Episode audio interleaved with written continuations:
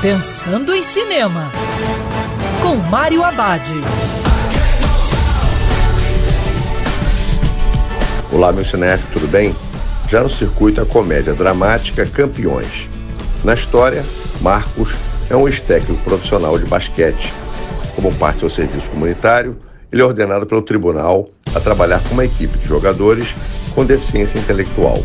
Logo de cara, Marcos tem várias dúvidas sobre a capacidade do time e não acredita no potencial dos jogadores.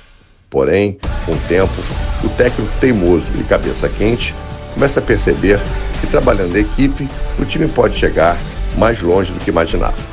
Campeões tenta extrair de maneira honesta humor dos comportamentos muitas vezes excêntricos dos jogadores, sem levá-los ao ridículo.